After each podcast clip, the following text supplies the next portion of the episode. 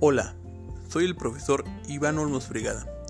y hablaremos sobre el tema de experiencias internacionales y los estudios de política educativa en México.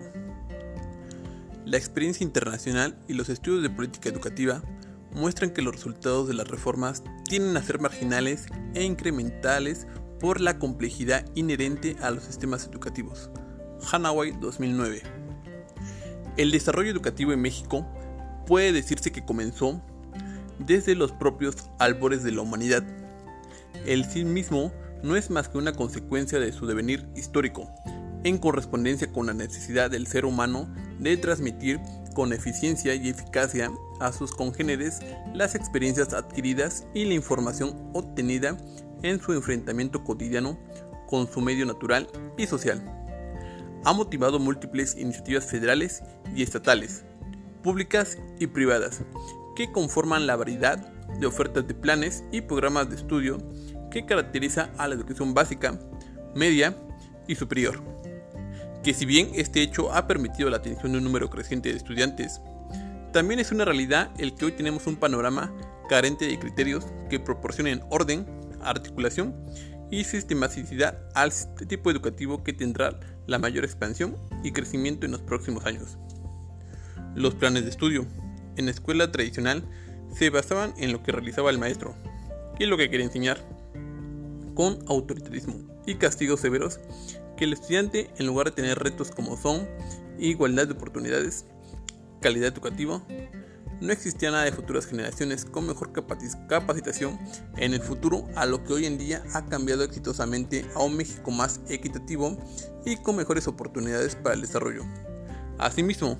señala que por lo que toca a la educación, se rediseñarán los planes de estudio para que los alumnos cuenten con un mínimo de capacidades requeridas en este tipo educativo y les permita transitar de una modalidad a otra. Y el último reto dentro de los sistemas educativos es elevar la calidad de la educación para que los estudiantes mejoren su nivel de logro educativo, cuenten con medios para tener acceso a un mayor bienestar y contribuyan al desarrollo nacional. Actualmente la calidad educativa en México se refiere a aquellas instituciones que promueven el progreso de los estudiantes en una amplia gama de logros intelectuales, sociales, morales y emocionales, teniendo en cuenta su nivel socioeconómico, su medio familiar y su aprendizaje previo. Un sistema escolar eficaz es aquel que maximiza la capacidad de las escuelas para alcanzar esos resultados lo que supone adoptar la noción de valor añadido en eficacia escolar y la integración dinámica de la organización institucional, de los recursos humanos y fiscales, del programa curricular y la didáctica, de los procesos educativos y sus resultados en términos de aprendizaje. Cuando hablamos de educación, en nuestro país pensamos en un mundo de problemas dentro de las escuelas, que incluyen enseñanza-aprendizaje, infraestructura, alumnos, docentes, directivos, material didáctico, aulas metodológicas, sociales, culturales, religiosos, económicos, psicológicos, modelos de reformas educativas, programas, plan de clase. Estos estándares definidos están impidiendo el desarrollo de una educación de calidad, por lo que tenemos que centrar estos elementos que permitan alcanzar o dar sentido a las razones que justifican la existencia de los sistemas educativos. Actualmente las nuevas reformas indican que se requieren que el docente esté capacitado en el área para que pueda ser facilitador o guía dentro del salón de clases y lograr que los estudiantes aprendan significativamente lo que el programa estipula y que de ello se derive la formación de ciudadanos cultos y responsables. Y en el caso de la educación superior, la formación de profesionales, tecnólogos y científicos, con las competencias que les permitan el desarrollo de una mejor calidad de vida para sí mismos y para sus respectivas regiones. Actualmente sabemos que un centro educativo de calidad es aquel que potencia las capacidades cognitivas, sociales, afectivas, estéticas y morales de los alumnos, contribuyen a la participación y a la satisfacción de la comunidad educativa, promueve el desarrollo profesional de los docentes e influyen con su oferta educativa en su entorno social. Un centro educativo de calidad tiene en cuenta las características de sus alumnos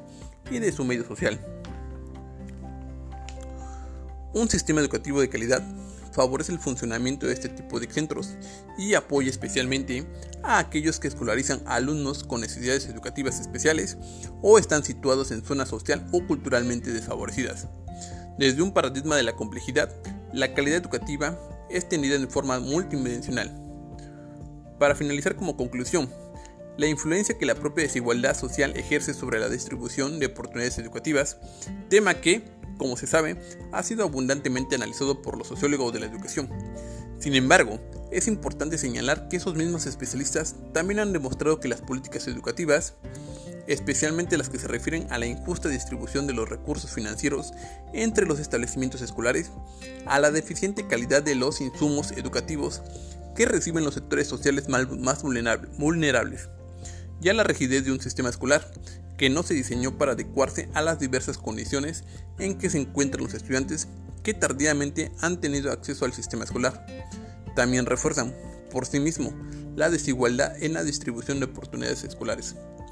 Por otra parte, entre esas mediaciones también se encuentra la estrategia de desarrollo económico que ha estado vigente en la región desde la década de los 80. Como se sabe, dicha estrategia ha impedido expandir las oportunidades sociales al ritmo que hubiera sido necesario para que los egresados del sistema escolar pudieran desempeñar en el sistema productivo ocupaciones de complejidad proporcional a los diferentes niveles de escolaridad que ellos adquirieron. Se siguen instrumentando políticas educativas y de desarrollo económico similares a las que han estado vigentes hasta ahora. El país nos encamina, al menos durante los próximos años, hacia una situación social más justa y sustentable, porque no dispondrá, entre otras cosas, de un sistema educativo equitativo y eficaz, ni de un sistema productivo incluyendo suficientemente competitivo. Así pues, la información que aquí se ha analizado indica que es necesario revisar a fondo las políticas que han regulado el desarrollo de nuestro sistema escolar, así como todas aquellas que, junto con las políticas educativas, han intervenido a la orientación del desarrollo económico social de México. Muchas gracias por su atención.